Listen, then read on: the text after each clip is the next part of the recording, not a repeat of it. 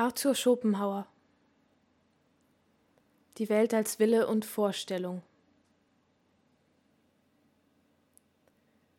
Das allgemein als positiv angenommene, welches wir das Seiende nennen,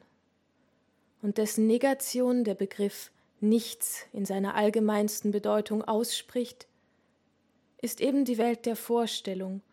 welche ich als die Objektität des Willens, als seinen Spiegel nachgewiesen habe. Dieser Wille und die Welt sind eben auch wir selbst, und zu ihr gehört die Vorstellung überhaupt als ihre eine Seite. Die Form dieser Vorstellung ist Raum und Zeit, daher alles für diesen Standpunkt Seiende irgendwo und irgendwann sein muss. Verneinung, Aufhebung,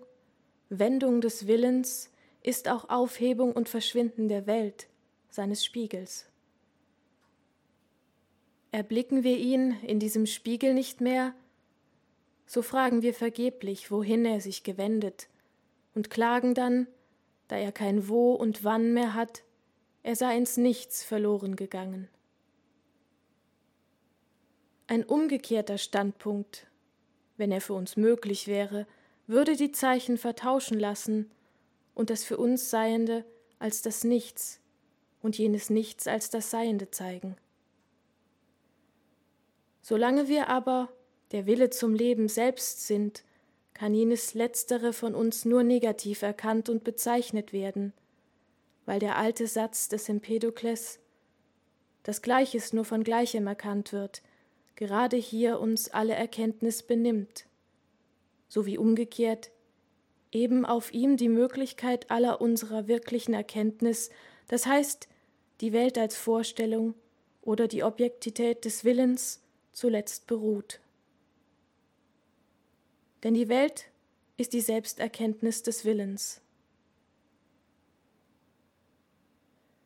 Würde dennoch schlechterdings darauf bestanden, von dem, was die Philosophie nur negativ als Verneinung des Willens ausdrücken kann, irgendwie eine positive Erkenntnis zu erlangen, so bliebe uns nichts übrig, als auf den Zustand zu verweisen, den alle die, welche zur vollkommenen Verneinung des Willens gelangt sind, erfahren haben, und den man mit dem Namen Ekstase, Entrückung, Erleuchtung,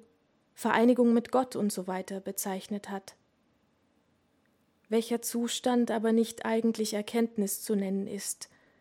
weil er nicht mehr die Form von Subjekt und Objekt hat und auch übrigens nur der eigenen, nicht weiter mitteilbaren Erfahrung zugänglich ist. Wir aber, die wir ganz und gar auf dem Standpunkt der Philosophie stehen bleiben, müssen uns hier mit der negativen Erkenntnis begnügen, zufrieden den letzten Grenzstein der positiven erreicht zu haben. Haben wir also das Wesen an sich, der Welt als Wille und in allen ihren Erscheinungen nur seine Objektität erkannt und diese verfolgt vom erkenntnislosen Drange dunkler Naturkräfte bis zum bewusstvollsten Handeln des Menschen, so weichen wir keineswegs der Konsequenz aus, dass mit der freien Verneinung, dem Aufgeben des Willens, nun auch alle jene Erscheinungen aufgehoben sind, jenes beständige Drängen und Treiben ohne Ziel und ohne Rast, auf allen Stufen der Objektität, in welchem und durch welches die Welt besteht, aufgehoben die Mannigfaltigkeit stufenweise folgender Formen, aufgehoben mit dem Willen seine ganze Erscheinung, endlich auch die allgemeinen Formen dieser Zeit und Raum und auch die letzte Grundform derselben, Subjekt und Objekt. Kein Wille, keine Vorstellung, keine Welt. Vor uns bleibt allerdings nur das Nichts. Aber das, was sich gegen dieses Zerfließen ins Nichts sträubt, unsere Natur, ist ja eben nur der Wille zum Leben, der wir selbst sind, wie er unsere Welt ist. Dass wir so sehr das Nichts verabscheuen, ist nichts weiter als ein anderer Ausdruck davon, dass wir so sehr das Leben wollen und nichts sind als dieser Wille und nichts kennen als eben ihn. Wenden wir aber den Blick von unserer eigenen Dürftigkeit und Befangenheit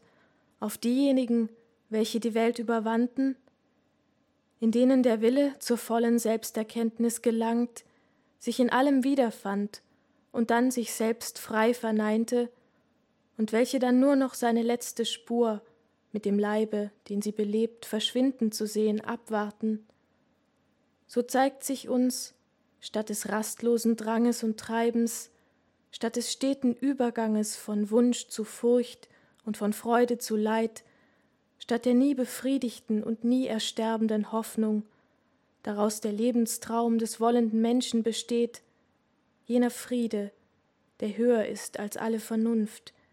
jene gänzliche Meeresstille des Gemüts, jene tiefe Ruhe, unerschütterliche Zuversicht und Heiterkeit, deren bloßer Abglanz im Antlitz, wie ihn Raphael und Correggio dargestellt haben, ein ganzes und sicheres Evangelium ist. Nur die Erkenntnis ist geblieben, der Wille ist verschwunden. Wir aber blicken dann mit tiefer und schmerzlicher Sehnsucht auf diesen Zustand, neben welchem das Jammervolle und Heillose unseres eigenen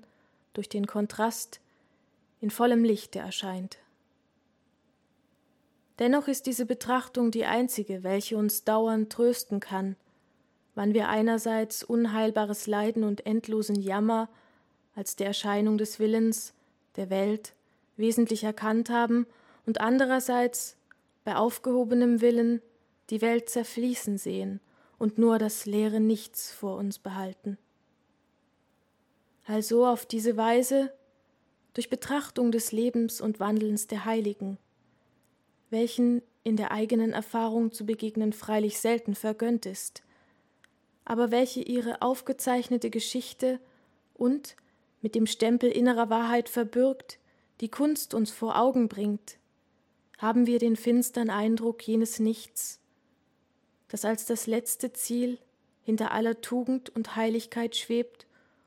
und das wir, wie die Kinder das Finstere fürchten, zu verscheuchen, statt es selbst zu umgehen, wie die Inder durch Mythen und bedeutungsleere Worte, wie Resorption in das Brahm oder Nirvana der Buddhaisten. Wir bekennen es vielmehr frei. Was nach gänzlicher Aufhebung des Willens übrig bleibt, ist für alle die, welche noch des Willens voll sind, allerdings nichts. Aber auch umgekehrt ist denen, in welchem der Wille sich gewendet und verneint hat, diese unsere so sehr reale Welt mit allen ihren Sonnen und Milchstraßen nichts.